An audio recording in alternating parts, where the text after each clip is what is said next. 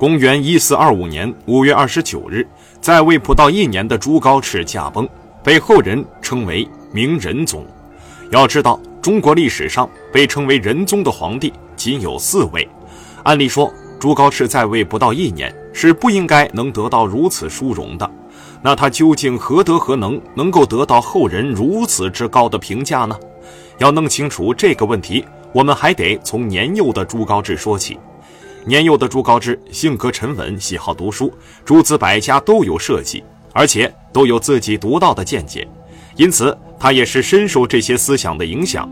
而儒家思想中的人对他更是影响颇深，这也是他最后能成为一代人君的重要原因之一。朱元璋呢也非常疼爱这个孙子的，经常和他一起看书，一起讨论，甚至有时候看书看到深夜，爷孙两个还会同榻而眠。朱元璋对朱允文有多好，想必大家都有一定的了解。而朱元璋对朱高炽的疼爱，也丝毫不亚于朱允文。有一次，朱元璋带着这个自己最疼爱的孙子，到教场去检阅部队。但是由于此时正是寒冬腊月，衣衫单薄的士兵们冷得直打哆嗦。为了向朱元璋表现出勇武不凡的大明军威，连早饭都没来得及吃，就老早地站在这儿等待检阅了。朱高炽看着饥寒交迫的将士们，霎时怜悯之心又起，就对朱元璋说：“下次您检阅部队的时候，能不能让他们先吃完早饭呢？”朱元璋见年幼的朱高炽如此的心存仁厚，露出了欣慰的笑容，也便答应了他。而众将士也是在这寒冷的冬天感受到了温暖。有一个这样疼爱自己的爷爷，放到别人身上早就恃宠而骄了，但是朱高炽并没有。他反而更加努力学习，礼贤下士，宅心仁厚，就连朱元璋都曾多次夸奖他，说他为天下皇族世子之楷模，所以老早就封朱高炽为燕王世子了。你以为朱高炽只是一个文人，只喜欢舞文弄墨搞文化，手无缚鸡之力？那你就大错特错了。朱高炽其实是一位文武全才，虽然他腿有顽疾，但是他依旧坚持锻炼。尤其善于骑射，据说朱高炽在很小的时候就能做到百发百中了，而他领军作战的能力也丝毫不比他的几个兄弟逊色。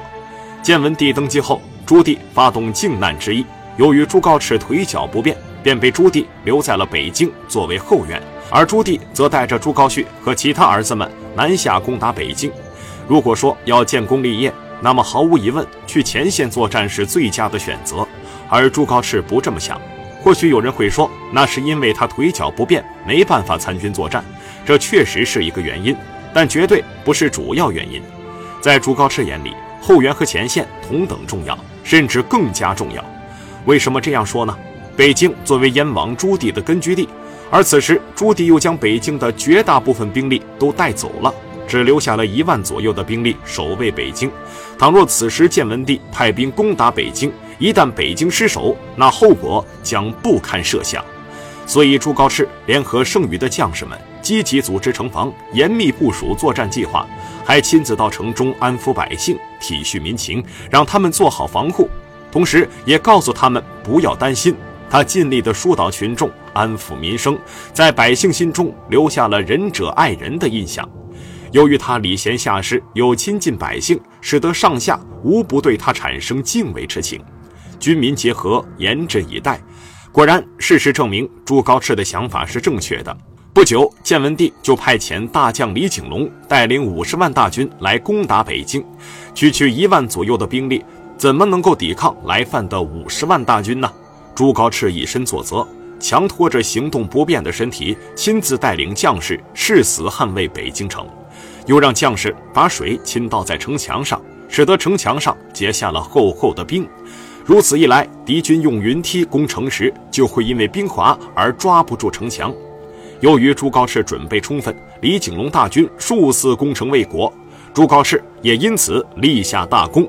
由此可见，朱高炽不仅善文，而且还是一位沉着冷静的出色军事指挥家。后来，朱棣登上帝位，立嫡长子朱高炽为皇太子。次子朱高煦仗着自己功高，想要和朱高炽争夺太子之位，处处与朱高炽作对，甚至经常在朱棣面前说朱高炽的坏话。本来就不怎么待见朱高炽的朱棣，更是对他起了疑心，于是就派遣礼部侍郎胡莹去监视朱高炽。幸亏胡莹是一个好人，如果是派遣朱高煦的亲信，想必就不会有他朱高炽这一号人物了。他没有揣测圣意去迎合皇帝，到南京住了一阵，明察暗访，他发现朱高炽不仅尽职尽责，而且仁政爱民，深受百姓爱戴，于是。顾莹用斗大的字给朱棣写了一封信，信中介绍了朱高炽监国的七件事情，以此举例说明太子为人诚实恭敬，行事有礼有节，恪守本分。从此，朱棣不再猜疑这个胖儿子了。后来，朱高煦的阴谋败露，朱高炽不仅没有落井下石，还多次请求朱棣念在骨肉至亲，放过他们。朱棣这才把朱高煦贬为庶人，饶他一命。公元一四二四年九月七日，朱高炽登上帝位，制定了许多利国利民的措施。他废止了古代许多惨无人道的刑罚，比如说宫刑等，停止宝船下西洋，停止了皇家的采办珠宝。他时刻以古代圣明的君主来警醒自己，要做一个利国利民的好皇帝。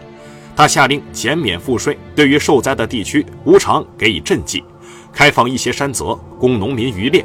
对于流民，一改往常的刑罚，采取妥善安置的做法。除此之外，他还虚心纳谏，善于倾听文武百官的意见和建议，任用贤臣，比如杨士奇、杨荣、杨溥，他们都为明朝做出了杰出的贡献。科举取士制度一直以来就是明朝最大的问题。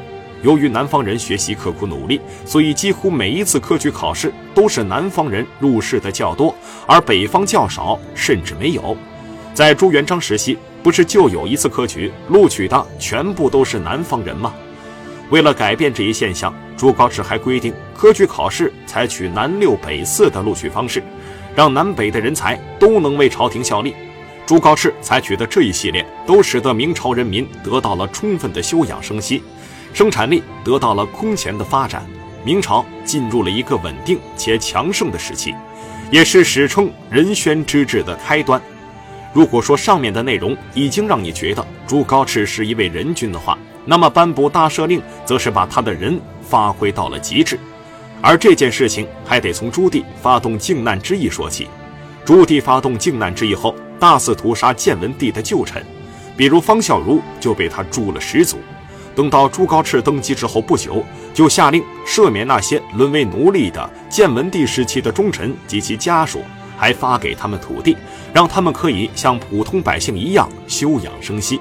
朱高炽还允许一部分人官复原职，继续为大明效力。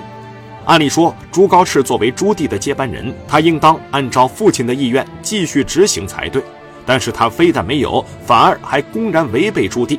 他为什么要这样做呢？其实很简单，朱高炽的心里也明白，父亲的这种做法是错误的。而自己这样做是为了让这种错误不再继续下去。他已经救不了那些被朱棣诛杀的人，他能做的就是尽力去弥补这些还活着的人，弥补父亲为了一己私利所犯下的过错。我想朱棣在泉下有知，也应该感到庆幸了，因为他生了这样一个好儿子。